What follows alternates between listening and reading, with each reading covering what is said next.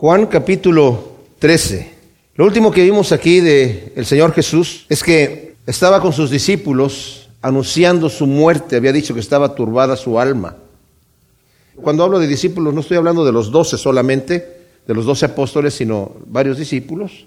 empezó a hablar, nos había dicho en el capítulo anterior, versículo 7, dice, ahora está turbada mi alma y qué diré, Padre, sálvame de esta hora, mas para esto mismo llegué a esta hora. La gente incluso escuchó cuando el Señor dijo, Padre, glorifica tu nombre. Y el Señor dijo, el Padre dijo, lo he glorificado y lo glorificaré otra vez. Y creyeron que había sido un trueno, otros creían que había sido un ángel, pero el Señor le dijo, esta voz no vino por causa mía, sino por causa de ustedes, para que sepan que yo soy. Y aunque la gente veía sus milagros, y aunque la Biblia dice que muchos habían creído en Él, esa, esa fe de creer no era una fe completa. Había cierta duda la evidencia que el Señor dejó de ser el Mesías era realmente contundente. El Señor hizo demasiadas señales, pero como estaba la presión de los dirigentes judíos, que aunque sabían que Él era el Mesías, ya se habían puesto en contra de Dios. ¿Se imaginan ustedes ponerse en contra de Dios sabiendo que Dios es el que está enviando a este Mesías, declararse enemigos de Dios? ¿Con qué objetivo? No pueden ganar pero pueden ganar temporalmente. Ese es el, el, marco de pensamiento que tiene el diablo y que tienen los demonios. Nos vamos a ir al infierno, nos vamos a ir al lago de fuego, pero mientras tanto nos vamos a divertir como nosotros queremos sin que nos esté regulando el Señor. Qué tontería, porque Dios quiere también que nos divirtamos, pero que nos divirtamos en una muy buena diversión que es en el gozo del Espíritu Santo, sin hacerle daño a los demás. Que nos gocemos de hacerle bien a los demás y no de perjudicar a los demás. Pero bueno, Aquí va a volver a decir otra cosa, dice el versículo primero del capítulo 13, antes de la fiesta de la Pascua, sabiendo Jesús que había llegado su hora para que pasara de este mundo al Padre, habiendo amado a los suyos que estaban en el mundo, los amó hasta el extremo. Esto es impresionante, o sea, estaba cerca la Pascua. En realidad el Señor va a sentarse en un momento más con sus discípulos a la mesa.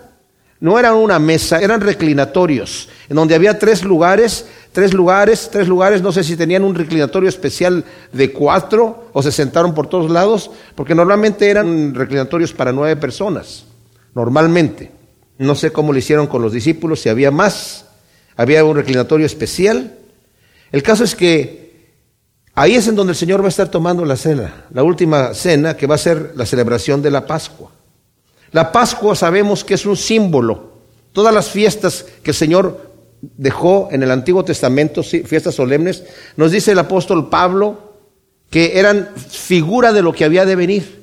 El Señor hizo esas fiestas no solamente por querer tener una fiesta, incluso las fiestas que festejaban situaciones importantes, como la fiesta de la Pascua era la celebración de que habían sido librados de Egipto y habían sacrificado un cordero para, ustedes se acuerdan, los que han leído eh, Éxodo, que el Señor le dijo, la última de las plagas era la muerte de los primogénitos en Egipto. Ustedes van a celebrar esa Pascua, van a matar un cordero por familia y van a marcar las puertas, el umbral de la puerta con la sangre del cordero, para que cuando el ángel de la muerte pase y vea la sangre, estén protegidos. Pero esto todo es simbólico, porque también cuando el Señor apareció, dijo Juan el Bautista, este es el Cordero de Dios que quite el pecado del mundo. Y también su sangre nos ha marcado para que la muerte, y la muerte ya no, no nos afecta.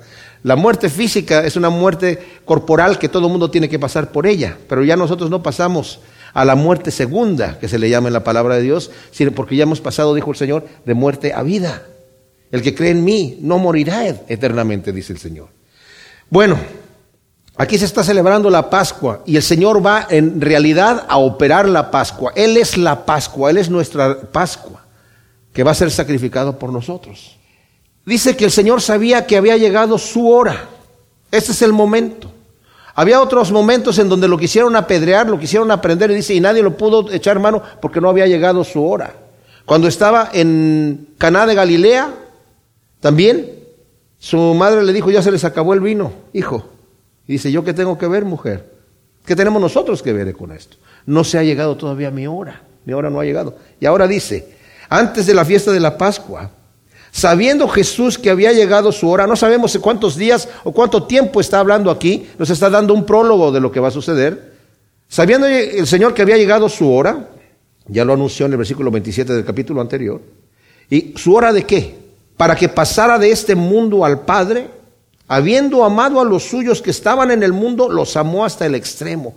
O sea, el Señor en ese momento no se achica. Él sabe desde que llegó, sabe cuál es el objetivo. Su objetivo es dar su vida por nosotros, por sus amados, a los que Él escoge. Él sabía eso. Lo planeó desde antes de la fundación del mundo, antes de crear un átomo del universo. Sabía que lo iba a hacer y eso, ese es el plan perfecto de Dios. Nada le cae por sorpresa al Señor. Es impresionante que nos haya escogido a nosotros. Yo cuando pienso digo, Señor, Qué privilegio tan grande, qué gran privilegio. Y no nos damos cuenta, mis amados, del plan que Dios tiene con nosotros. El Señor hizo ángeles, hizo querubines, hizo serafines, arcángeles, pero también hizo al hombre. Y no solamente ha hecho el hombre, ha hecho animales. hecho... ¿Qué, nos, ¿Qué nos tocó ser a nosotros? Nos tocó ser hombres. Pero además no solamente es eso, porque una vez que conocemos al Señor Jesús y somos glorificados en el reino de Dios, nos vamos a quedar impresionados de la posición que el Señor le va a dar a sus hijos glorificados. Dice la Escritura que seremos semejantes a Jesucristo. ¿Qué quiere decir eso? Pues no tengo ni la menor idea, pero nos vamos a sorprender de lo que, lo que el Señor tiene para cada uno de nosotros si nos mantenemos fieles en su palabra y firmes en la fe. Bueno, el Señor dice que los amó hasta el fin, o sea, el plan va.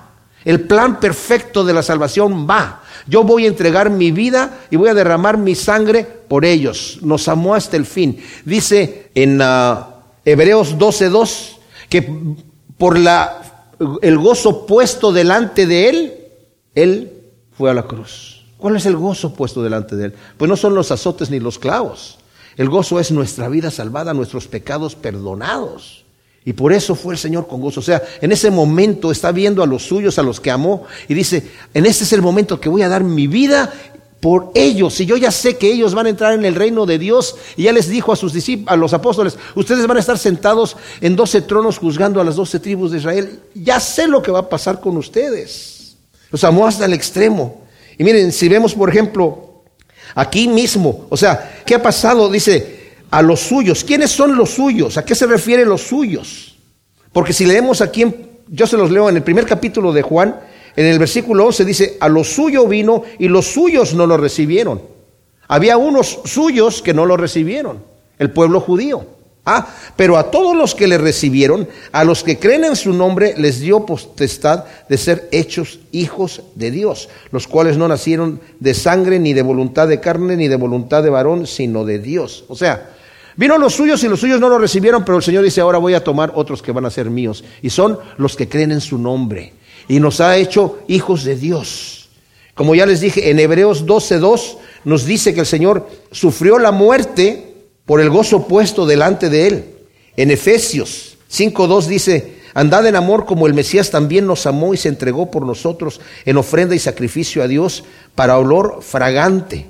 Primera de Pedro, capítulo 2, eh, versículo 24, nos dice, Él mismo llevó nuestros pecados en su propio cuerpo sobre el madero, para que nosotros, habiendo muerto a los pecados, vivamos para la justicia, por sus heridas fuiste sanados. Y también aquí en Primera de Pedro 3, eh, versículo 18, porque también el Mesías padeció una vez por los pecados, el justo por los injustos, para llevarnos a Dios, muerto en la carne, pero vivificado en espíritu. Y en este mismo capítulo 13, en el versículo 34, dice, un nuevo mandamiento os doy, que os améis unos a otros como os he amado, que también os améis unos a otros. O sea, el Señor dijo, habiendo amado a los suyos, los amó hasta el extremo. El Señor le dice a sus discípulos, ahora yo quiero que ustedes también, después de la lección que les voy a enseñar ahora, se amen unos a otros como yo los estoy amando. Yo los estoy amando hasta el extremo. Fíjense los niveles de amor que el Señor nos da. Dice que amar, a Dios con toda nuestra mente, con todas nuestras fuerzas y con todo nuestro ser. Amar a nuestro prójimo como a nosotros mismos. Amar a nuestras esposas como Cristo amó a la iglesia y se entregó a sí mismo. Amar a nuestros enemigos, no nos dice cómo los debemos amar, pero nos dice que los amemos. Pero aquí vemos amarnos unos a otros entre cristianos como Él nos ha amado hasta el extremo. ¿Y qué sucede? Durante la cena cuando el diablo había puesto en el corazón de Judas, hijo de Simón Iscariote, que le entregara, O sea, no es que durante la cena Satanás puso en el corazón eso, él ya, ya, lo había hecho. Ya para este momento Judas ya había hablado con los principales de los judíos para entregarlo.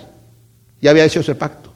De hecho, si vemos nosotros la cronología de los otros evangelios, después de que María, la hermana de Lázaro, lo unge, Judas dice que desperdicio, porque ese perfume se pudo haber vendido por 300 denarios, el salario de una persona, de un jornalero de un año y darlo a los pobres. El Juan nos dijo, no es que Judas tuviese cuidado de los pobres, sino como él guardaba la bolsa de dinero, él era ladrón y de ahí sustraía. A, lo mejor le decían, vete a dar un poquito a los pobres. Y como no le voy a dar a los pobres, Señor. Sí, llegaba y se lo echaba al bolsillo, ¿verdad?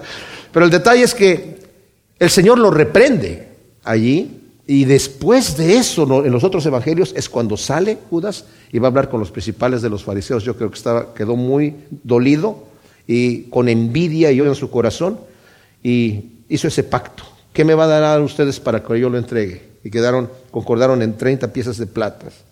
Ahora, Satanás puso en su corazón. ¿Cómo está eso de que Satanás puso en su corazón? ¿Cómo Satanás puede poner cosas en el corazón? Bueno, nos dice Efesios capítulo 6, cuando nos habla de la armadura de Dios, que debemos usar el escudo de la fe para apagar los dardos de fuego del maligno. Satanás pone pensamientos en la mente de la persona, pero no es para que nosotros vayamos como robots a hacerlo. Tenemos libre albedrío, tenemos voluntad. Cuando Pedro le está hablando a Ananías que había mentido en cuanto a una venta de una herencia, y no, nadie le obligaba a haber vendido esa herencia, pero la costumbre es que algunos estaban vendiendo y trayendo el dinero ah, para que tuviesen en común todas las cosas. No era una costumbre que la estaban obligando. Él dijo, acordó con su esposa, vamos a decirles que, que la vendimos en tanto y nos quedamos con un poco de dinero. Y le dijo Pedro a Ananías, Ananías, ¿por qué dejaste es que Satanás pusiera en tu corazón ese pensamiento? No tenías que haber vendido tu herencia, te hubieras quedado con ella. O si la querías vender, quedarte con todo el dinero. Pero venir aquí hipócritamente a decir que la vendiste en tanto y esto, ¿por qué dejaste que Satanás pusiera ese pensamiento ahí? No le estás mintiendo al hombre, le estás mintiendo a Dios. Ahí declara Pedro, entre paréntesis, que el Espíritu Santo es Dios. Satanás puso en el corazón de Judas. Judas no tuvo que haber obedecido, nada más puso el pensamiento, pero como Judas ya estaba apto para hacer eso, notemos que, y vamos a ver más adelante, que no va a ser como algunas de las obras en los eh, 60 o, 70 cuando salió la hora de Jesucristo Superestrella, ellos ponen como si Dios fuese culpable de que Judas lo entregó porque así lo hizo, pobrecito. Así lo hizo, así lo programó. Y Judas solamente obedeció al programa que Dios le programó para entregarlo. No, el Señor sí tenía que ser entregado, pero Judas no tenía que ser el que lo entregó. Él escogió libremente, en su libre albedrío, de hacer lo que tenía que hacer. Entonces dice aquí, sabiendo que el Padre le había puesto todas las cosas en las manos y, que había salido de Dios y a Dios iba, se levanta de la cena, pone a un lado el manto y tomando una toalla se la ciñó. Luego echó agua en el hebrillo y comenzó a lavar los pies de los discípulos y secarlos con la toalla con que estaba ceñido. O sea, fíjense lo tremendo que dice el versículo 3 sabiendo que el Padre le había puesto todas las cosas en las manos y que había salido de Dios y a Dios iba.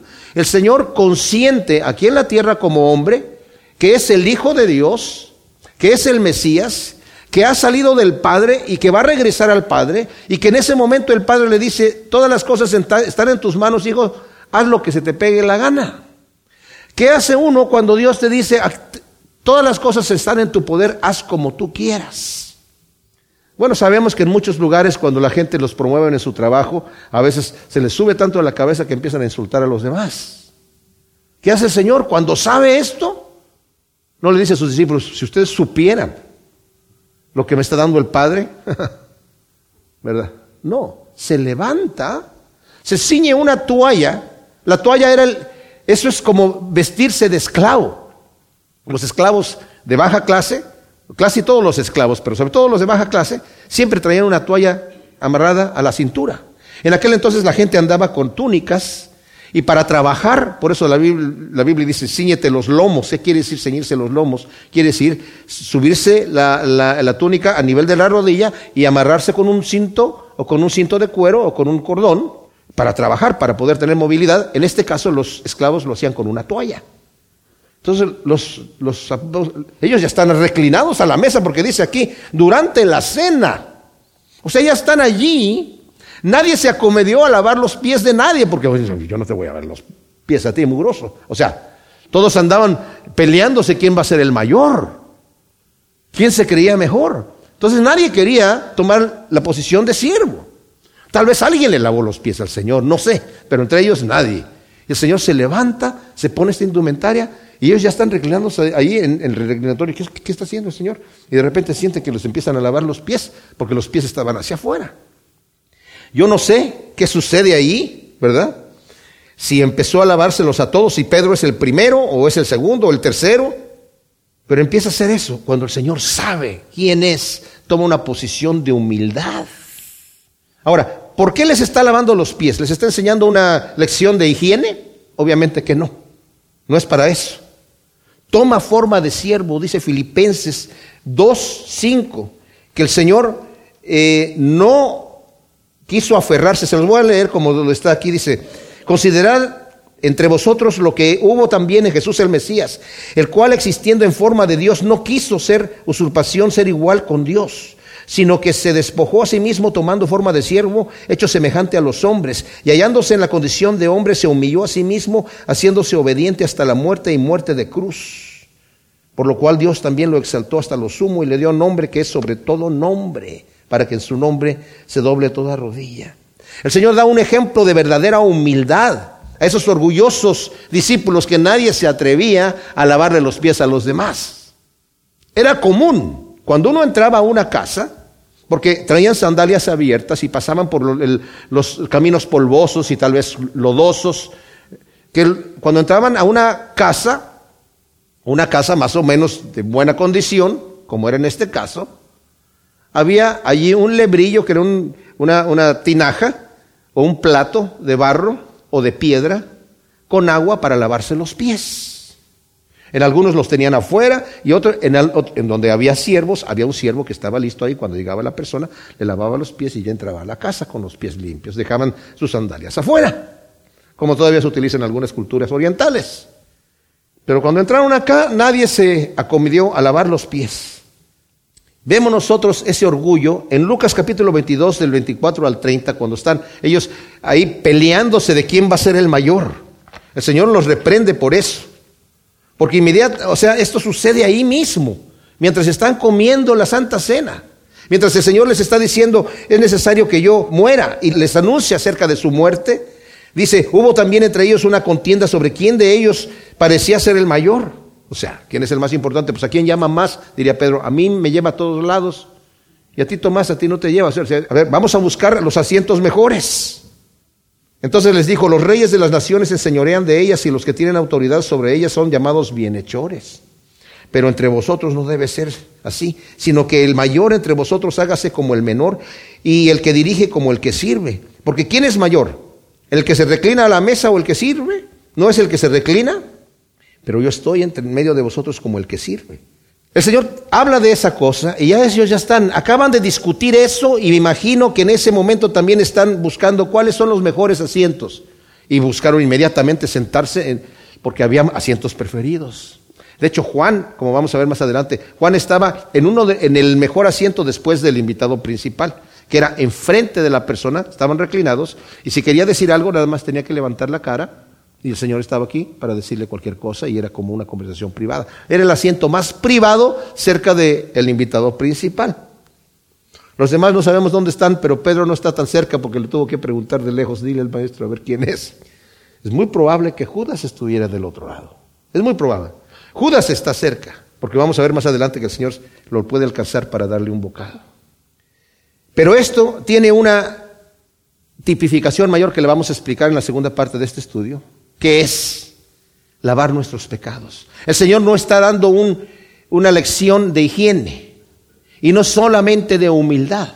Sí está hablando de humildad, efectivamente, pero está tipificando una cosa, el lavado de nuestros pecados. Y vamos a ver cómo lo dice aquí. Entonces dice, Jesús, Jesús le lava los pies a sus discípulos durante la cena. Va en el versículo 6 dice, llega pues a Simón Pedro y le dice, Señor, ¿tú me lavas los pies? Respondió Jesús, le dijo, tú no entiendes ahora lo que yo hago, pero lo comprenderás después. Ahora, ese de tú me lavas los pies, parece a Pedro cuando el Señor está hablando, me recuerda cuando estaban allá en, en um, Cesarea de Filipo, que se, le dice el Señor, una vez que pregunta, ¿quién les dicen los hombres que yo soy? Pues algunos dicen que eres alguno de los profetas o Juan el Bautista, ¿y ustedes qué creen que soy yo? Y, Pedro le dice, tú eres eh, eh, Cristo, el Hijo de Dios viviente. Bienaventurado eres Pedro, porque esto no te lo reveló nadie más que mi Padre. y les empezó a decir, ahora es necesario que ustedes sepan que yo tengo que ir a la cruz y tengo que ser muerto y tengo que resucitar al tercer día.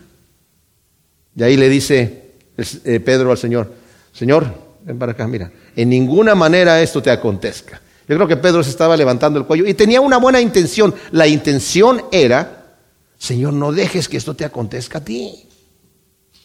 ¿Cómo te vas a ir a, que te maten? ¿Por qué? No hagas eso, no hagas eso. Yo sé que eres muy servicial y muy humilde y todo eso, pero ya ponerle el pecho a las balas, Señor, por favor, no. Y el Señor le dice, Quítate de delante de mí, Satanás, porque tú no ves las cosas de Dios, sino las cosas de los hombres.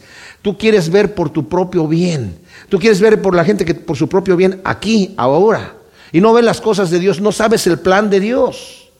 No me preguntas, Señor, tienes que ir a morir en la cruz. ¿Por qué tienes que ir a morir en la cruz? Tú eres el maestro, yo soy el discípulo. Enséñame.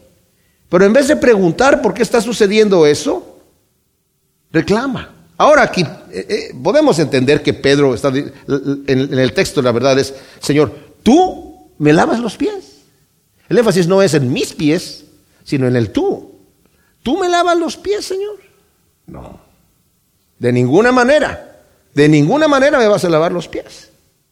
Y luego el Señor le dice, mira, lo que ahora te estoy diciendo, lo que estoy haciendo ahora, tú no lo entiendes, pero lo vas a entender después.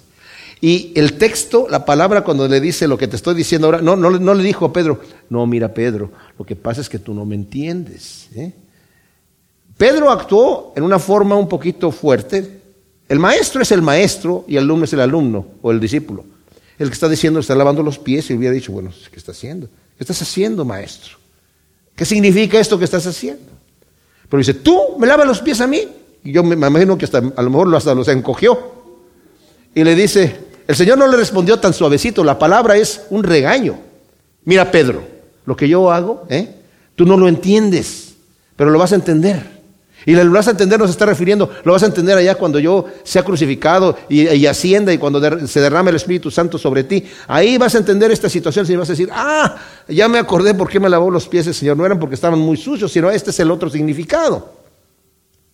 Le va a decir, esto lo vas a entender después, significa, mira, Pedro, lo que yo hago, tú no lo entiendes, pero lo vas a entender en unos minutos más, en un ratito más, inmediatamente. Bueno, continuamos aquí en Juan 13, 8. Acabamos de leer que el Señor viene, voy a repetir un poquito para resumir lo que hemos visto. Antes de la fiesta de la Pascua, dice que el Señor, sabiendo que había llegado su hora, ama a sus discípulos hasta el final, hasta el extremo. Y en esta demostración de amor, el Señor se duele de que Judas ha dejado que Satanás lo toque. Y vamos a ver, se nos mencionó Judas en un solo versículo, el versículo 2, que Satanás ya había puesto en el corazón de él que lo entregara y se nos deja allí un poquito. Vamos a volver a tocar a Judas en un momento das y luego lo vamos a volver a tocar más adelante y lo vamos a tocar hasta el final. Porque dentro de los que están sentados a la mesa, mis amados, o reclinados a la mesa, que parecieran que porque el Señor los escogió, todos se van a ir al cielo, hay un traidor. Hay un traidor que en este momento se va a notar quién es, pero no siempre se nota, no siempre se ve el fin inmediatamente. Entonces, sabiendo el Señor quién es y a dónde va, y que Dios le ha dado toda la autoridad, el Padre le ha dado toda la autoridad, sabiendo quién es, siendo Dios, se levanta, toma la forma de siervo y empieza a lavarle los pies a los discípulos, y cuando llega Pedro, Pedro le dice, ¿tú me lavas los pies? El Señor le dice, Pedro, tranquilo, ¿eh? Tranquilo. Ya te pasó una vez allá en Cesarea de Filipo cuando me estaba reprendiendo. Cuidado. Lo que yo estoy haciendo, Pedro, tú no lo entiendes ahora, pero lo vas a entender en un ratito más. Y me imagino que continúa lavándole los pies y Pedro los vuelve a encoger. Y le dice, no, dice, no me lavarás los pies jamás. Jesús le respondió, si no te lavo, no tienes parte conmigo.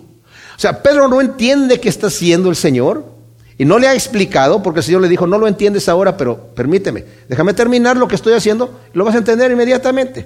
Tú no me vas a lavar los pies.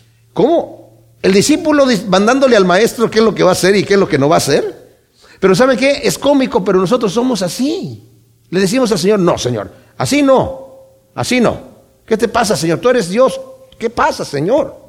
Pero es que no entendemos, no entendemos que el Señor tiene un plan perfecto.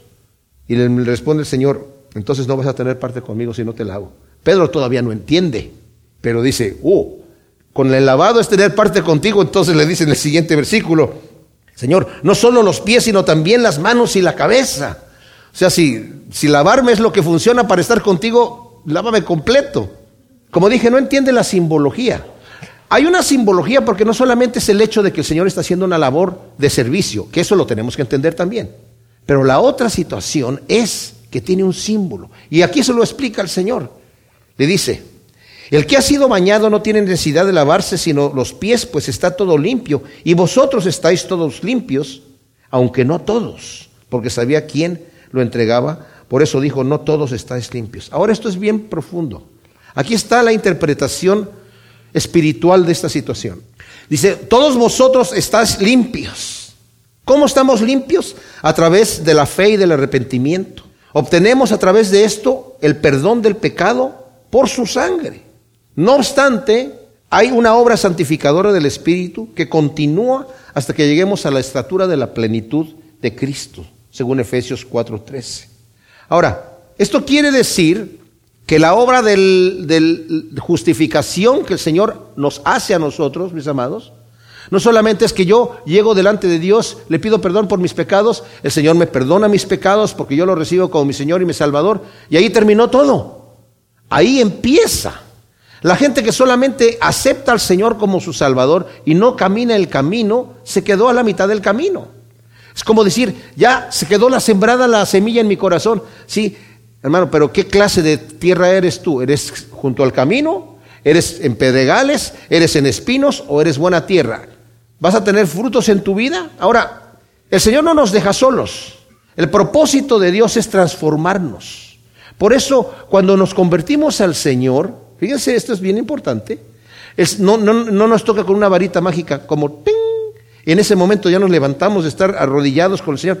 Ya somos buenos, ya. Ya me perdonó el Señor y me transformó, ya soy una persona buena. Antes era un pecador, ahora ya soy hijo de Dios y estoy bien. Sí estoy bien, pero todavía tengo este carne de pecado y todavía soy un pecador. Y tengo que dejar el Espíritu Santo operar en mí. Yo mismo no puedo. Yo solo no puedo hacer la obra. Si yo intento hacer la obra en mí de cambiarme, de vivir una vida santa, voy a estar tropezando una y una y otra y otra vez. Porque yo no puedo. Y tengo que llegar delante del Señor a decirle, Señor, yo no puedo, ayúdame. Es el Espíritu Santo el que nos va santificando. Entonces son dos procesos. La justificación a través de la muerte de Cristo Jesús, en donde somos justificados delante de Dios, ahora somos justos. Pero hay un proceso de santificación que continúa. Y es allí, mis amados, en donde muchos cristianos caen y fallan, no permitiéndole al Espíritu Santo transformarlos. Y son aquellas personas de las cuales habla la Biblia, en donde le está hablando a la iglesia de Éfeso, por ejemplo, le dice, ustedes son una iglesia con muchas buenas obras, son una iglesia con un ejemplo impresionante, tienen un celo de mí han encontrado a los que se dicen falsos y los han encontrado mentirosos. Y han hecho mucho trabajo, no solamente trabajo, arduo trabajo, por amor de mi nombre. Pero tengo contra ti una cosa, que has perdido tu primer amor. Vuélvete, recuerda de dónde has caído, arrepiéntete y vuélvete a las primeras obras. No estás funcionando como yo quiero, porque si no, voy a quitar mi presencia de ti. O sea, no estás realmente dejando que el Espíritu Santo te lleve, te has apartado a hacer cosas para mí, pero se te ha olvidado la relación. A la iglesia de la Odisea le dice, ojalá fueses frío o caliente, pero por cuanto eres tibio, te voy a vomitar de mi boca. Sí, eres cristiano, vas a la iglesia, eres una iglesia, pero no estás bien. Te voy a vomitar de mi boca si no te arrepientes. Y mis amados, nosotros necesitamos arrepentirnos diariamente. La labor del arrepentimiento y de estar llegando delante del Señor es diario.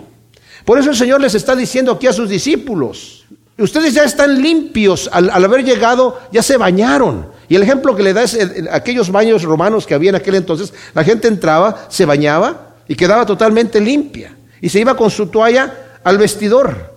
Pero mientras iba al vestidor, tomaba un poquito de polvo en sus pies en lo que llegaba al vestidor y antes de vestirse completamente tenía que volver a lavarse los pies ahí. El Señor dice, ustedes están limpios ya. No se trata de que yo soy cristiano, el Señor me perdona de mis pecados por su sangre, ¿verdad? Y, al rato tengo que volver a venir a que el Señor me voy a perdonar los pecados con su sangre y me vuelva a ser cristiano porque dejé de ser cristiano cuando me salía allá afuera, cometí un error. Aunque pequemos ya como cristianos, si somos realmente siervos de Dios, ese pecado es ensuciarse los pies. Estamos caminando en un mundo mugroso, lleno de tentaciones y situaciones así. Y no es que soy, soy hijo de Dios acá y dejo de ser hijo de Dios y tengo que ser adoptado otra vez y luego ya dejé de ser hijo de Dios y tengo que ser readoptado. Cristo muere una vez por nosotros. No podemos crucificar al Señor por segunda vez para nuestros pecados. Pero si estamos sucios de los pies, necesitamos ser limpios. Y la vida saludable cristiana debe ser llegar a dejar que el Señor nos limpie completamente, constantemente, mientras estamos caminando en este mundo mugroso lleno de pecado. Pero dice, no todos están limpios. Ustedes están limpios, los que tienen fe, de aquí de los doce de ustedes, hay uno que desde el principio nunca ha creído. Tal vez creyó ver, oye, este hombre es un profeta, mira los milagros que está haciendo. Oye, mira, pudo caminar sobre el agua. ¡Wow! Realmente tiene poderes pero nunca ha creído. ¿Qué lo que ha creído? Que es el Hijo de Dios. Tal vez sí cree que es el Hijo de Dios, pero no con la fe salvadora. ¿Cuál es la fe salvadora? La fe que obedece a la demanda del Maestro.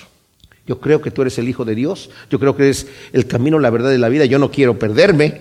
Quiero andar en el camino. Y la verdad, yo no quiero estar engañado. Eres la vida, yo no quiero estar muerto. Entonces voy a, seguirte. quiero aquello que tú tienes para mí. Veamos la diferencia entre Pedro y Judas. Ambos tuvieron un momento de flaqueza. Bueno, Judas entregó al Señor, lo traicionó, pero Pedro lo negó. Pero Pedro cuando dijo, se trata de que me laven los pies para que yo ande con, estar contigo, ya lávame las manos y la cabeza también. Y Judas, no sé qué pasó con Judas, también le lavó los pies a Judas el Señor. Nosotros en su posición hubiéramos lavado los pies a Judas, pero el Señor le lava los pies a Judas también. Y dice, porque sabía quién lo entregaba, por eso dijo, no todos estáis limpios. Así que después de lavarles los pies, tomó su manto, volvió a reclinarse y dijo, ¿entendéis lo que he hecho? Vosotros me llamáis maestro y señor y decís bien porque lo soy. Pues si yo, el Señor y Maestro, os lavé los pies, también vosotros debéis lavaros los pies los unos a los otros. Ahora, aquí lo que el Señor está diciendo bueno, porque ejemplo os di para que como hice, así también hagáis vosotros. El Señor, como dijimos, está dando un ejemplo de humildad y de servicio, contrario a lo que ellos tuvieron en la discusión de ellos de quién será el mayor. El Señor les está diciendo, el, el, que es el mayor tiene que hacerse servidor de todos, pero el Señor no da los mandamientos así. No sabemos en qué momento fue la discusión, ah, me imagino que fue un poquito antes de esto, porque estaban en la mesa. Y la discusión la tuvieron allí, de quién iba a ser el mayor. Y en ese momento el Señor, mientras están discutiendo, tal vez el Señor se levantó y les lavó los pies. Porque aquí Juan no es muy cronológico en la forma en la que están sucediendo las cosas. El detalle es que es un contraste tremendo entre la actitud de los discípulos del Señor, que quieren ser el mayor y quieren ser servidos, cuando el Señor está diciendo, no, yo, yo ejemplo les he dado. Yo los, les vine a lavar los pies. Lo que yo he hecho con ustedes, ustedes deben hacerlo también. ¿Qué cosa? Debéis lavaros los pies unos a otros. Ahora, esto no lo podemos tomar literal en el sentido de que, ah, de eso se trata, Señor. O sea, nada más hay que lavarnos los pies unos a otros. A ver, ven, Pedro, por acá, te la voy a lavar. Sí, tú tomás también. Bueno, lavémonos los pies el uno al otro. Bueno, ¿de eso se trata? No. Bueno, hay iglesias en donde tienen ceremonias de lavarse los pies y dicen que son como muy bonito, que no sé qué. Me imagino que sí, sobre todo si alguien tiene los pies un poco sucios, debe ser algo agradable, ¿verdad? Pero el detalle, el detalle, y, no me burlo de eso, no lo quiero decir como burla, eh, lo respeto, nosotros no tenemos esa práctica, porque me parece que no es eso lo que el Señor está tratando de decir aquí, que nos lavemos los pies. Además, en aquella cultura significaba una cosa que no significa en la nuestra. Había una necesidad en aquel entonces de hacer esa función. En la nuestra no tenemos esas costumbres de lavarnos los pies porque utilizamos otro tipo de calzado y tenemos otras costumbres. Lo que el Señor está diciendo aquí es esto. Si hay que tomar la posición más humilde, hay que tomarla. Hay que ir en contra de lo que es el mundo. El mundo dice, si yo ya soy la persona importante, a mí me van a servir, a mí me van a respetar. Voy a dar la impresión y tengo que mostrar a la gente quién soy yo.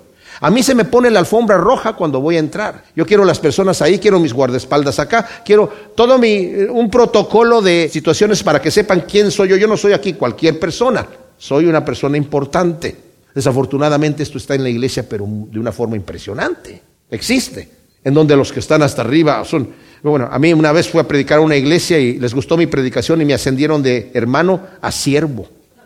Como si siervo, y me decían siervo, como ¿sabes lo que quiere decir siervo? Sirviente. Pero bueno, aquí se está refiriendo justamente a eso, ¿verdad? Dar un ejemplo, humildad, de una verdadera humildad. Y luego dice el Señor, versículo 26, en verdad, en verdad os digo, un siervo no es mayor que su Señor, ni un enviado es mayor que el que lo envió. Si sabéis estas cosas, bienaventurados sois si las hacéis. Ahora esto es interesante. El Señor está diciendo, ustedes no son mayores que yo, yo soy el, mayor. Ustedes me dicen Señor y Maestro y dicen bien. Pues si yo soy Señor y Maestro, os lavé los pies, también vosotros debéis lavar los pies unos a otros. Así que les digo que un siervo no es mayor que su Señor. ¿Vieron lo que yo hice? Yo les lavé los pies. Ustedes no son mayores que yo. En su propia mente deberían ser capaces de labores más humildes. O sea, tienen que rebajarse a servir. ¿Saben qué, mis amados? Este es el detalle. El mundo y la carne nos ha programado para que veamos las cosas de cierta manera. Y aunque el Señor ya nos habló acerca de la pirámide invertida, en donde el que quiere estar arriba tiene que estar abajo, y el que quiere ser el mayor tiene que ser el menor, servidor de todos, el que no saca la cara, el que no busca el reconocimiento, el que no quiere la gloria para sí mismo, sino al, al revés. Cuando tomamos esa posición, no entendemos lo que nos dice la palabra de Dios. Necesitamos entender que lo que Dios nos está haciendo es que no nos sintamos superiores a otros. Fíjense lo que dice aquí Romanos en el capítulo 12, en el versículo 3 dice, ordeno pues por la gracia que me fue dada a cada cual que está entre vosotros que no piense más altamente de lo que debe pensar, sino que piense con sobriedad según la medida de fe que Dios dio a cada uno. Eh, Proverbios 16, 18 dice así. Antes del quebrantamiento viene la soberbia y antes de la caída la altivez de espíritu. En Gálatas 6.3 también les voy a leer, porque si alguno supone que es algo, siendo nada, se engaña a sí mismo. O sea, ustedes no son mayores que el maestro, así que tienen que saber quiénes son. Son siervos del Dios Santísimo y ustedes como siervos del Dios Santísimo tienen que ser siervos los unos de los otros. Como les digo, el mundo nos ha programado para que la persona que quiere salir adelante tiene que verse, subirse sobre los demás, tener cierto orgullo, ser prepotente, ser orgulloso, para que la gente lo respete. La humildad y la mansedumbre para la gente que no conoce a Dios son debilidades de carácter. No son admirados por nadie, pero son virtudes. El Señor dijo, aprendan de mí que soy manso y humilde de corazón. Y por eso es que vemos que a veces las representaciones donde que el mundo no entiende ponen a un Jesucristo así como débil. La macedumbre no es debilidad, la macedumbre es poder y fuerza bajo control. Cuando hay un caballo salvaje que es amansado, ahora es un caballo manso. Tiene toda la fuerza que tenía antes, pero ahora la tiene controlada. Y es lo que el Señor quiere, que nosotros tengamos ese tipo de control. Ahora dice, como leímos el versículo 17, si sabéis estas cosas, bienaventurados sois si las hicieres. Aquí está hablando de sabéis si hicieres, de saber y de hacer. Saber y hacer. O sea, hacer la voluntad de Dios necesitamos tenerlas las dos juntas, no podemos tenerlas separadas. Es imposible hacer la voluntad de Dios, fíjense bien, si no sé cuál es. Si no sé cuál es la voluntad de Dios, puedo yo estar haciendo cosas para Dios, pero que no, no, me sirven porque no, no son la voluntad de Dios. Si quiero hacer la voluntad de Dios, necesito saber cuál es su voluntad, ¿verdad? No puedo traer solamente el hacer sin saber. Pero saber y no hacer de nada sirve tampoco. Que yo sepa lo que tengo que hacer y no lo hago. Incluso dice la escritura en, Santiago 4, 17, que si sabemos hacer el bien y no lo hacemos, me es pecado. Aquel que sabe la voluntad de su Señor y no hizo conforme a su voluntad, recibirá muchos azotes. Aquel que sin saber la voluntad de, de su Señor hizo cosas dignas de azotes, recibirá pocos, pero recibirá azotes. O sea, la sabiduría no me sirve si no tengo la acción. Dice el Señor, si vosotros sabéis estas cosas que yo les he dicho, bienaventurados seréis si las hacéis. Ya les acabo de dar entendimiento y sabiduría para que sepan que tienen que hacer, no pueden ustedes ser mayor que yo. Lo que yo hice, como me vieron hacer, ustedes hagan lo mismo. En vez de estar discutiendo quién es el mayor, sírvanse los unos a los otros. Y ahí sí es un ejemplo de humildad tremendo y de servicio. De no buscar las posiciones más arriba. Si nos humillamos, humíllate bajo la mano poderosa de Dios y en su debido tiempo Él te va a levantar, dice la Escritura. Y luego dice aquí, al final, no lo digo de todos vosotros, yo sé a quienes he elegido, pero para que se cumpla la escritura, el que come de mi pan levantó contra mí su calcañar. Ahora, cuando dice yo sé a quienes he elegido, esto es interesante, pero para que se cumpla la escritura, no lo digo todos vosotros, dice, sino yo sé a quienes he elegido. ¿Qué se refiere, ¿A qué se refiere ese? Que el Señor eligió, de, entre, que no eligió a Judas, que no hay otro versículo donde dice, no los elegí yo a todos ustedes, pero uno de ustedes es diablo.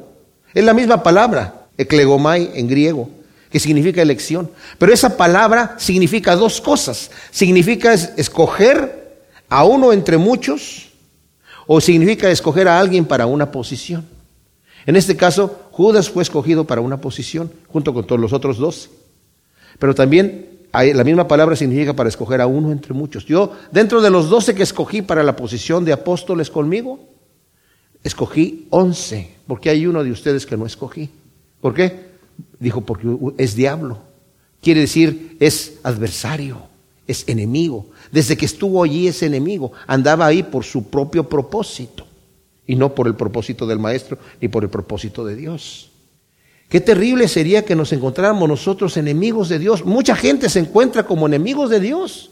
Pablo dice que llora porque muchos son enemigos de la cruz de Cristo. No son aquellos que están atacando directamente el Evangelio. No son los ateos, no son los anticristianos, son los hipócritas que buscan sus propios deseos, que buscan su propia fama y no les interesa sobre quién se paran, pero andan en otra agenda. No andan en la agenda que está diciendo aquí el Señor. Si supieres estas cosas, que lo que te acabo de hablar, el ejemplo de humildad, bienaventurado vas a ser si las haces. Si no las haces, no vas a ser bienaventurado. Ahora, no estoy diciéndole a todos ustedes, porque hay uno aquí que tampoco va a poder llegar a hacer eso. Aunque le lave los pies a mucha gente, es enemigo, es diablo. A ese no lo escogí. Queremos ser como dice Pedro. Pedro entiende esto. En su segunda carta dice, haced firme vuestra vocación y elección. ¿Cómo? haciendo estas cosas, dice Pedro. La lista que nos da. Si haces estas cosas, bienaventurados vas a ser. El peligro de no hacer estas cosas, ¿cuál es? ¿Saben cuál es? No tener parte con Él. Como dijo el Señor, si no te lavo los pies no vas a tener parte conmigo. Y el peligro de no hacer estas cosas es llegar a no tener parte con Él. Ahora, cuando está hablando aquí de, de, Judas, vamos a ver esto de Judas muy rapidito porque lo voy a repetir en el segundo estudio que vamos a tener porque lo que sigue aquí es de Judas, pero ya que está dentro de este párrafo lo vamos a considerar rápidamente. Dice, no lo digo de todos vosotros, yo sé a quién es elegido, pero para que se cumpla la escritura, el que come de mi pan levantó contra mí su calcañar. Está refiriéndose al Salmo 41, 9, está ahí, y ese salmo se refiere directamente a Itofel, que era un consejero de guerra de David, que se rebeló en contra de David y fue su enemigo cuando su hijo Absalón se rebeló contra él, se fue de parte de Absalón. Y el deseo de Aitofel es matar a David. Dijo, vamos a matar solamente a David, matamos a tu padre. Y dice ahí, tú que eras mi amigo, que comías de mi pan, levantaste contra mí tu calcañar. Y como es así, el Señor lo, se lo está diciendo allí, se lo está escuchando Judas, está la advertencia allí. Y más adelante, como lo vamos a ver en el siguiente estudio, el Señor le va a dar el bocado de pan. O sea, no solamente come de mi pan, sino yo mismo se lo doy a Él y Él lo va a comer. Qué cosa tan tremenda. Ahora este versículo es importante. Desde ahora os lo digo antes que suceda para que cuando suceda creáis que yo soy. En verdad, en verdad os digo, el que recibe al que yo envié, me recibe a mí, y el que me recibe a mí, recibe al que me envió.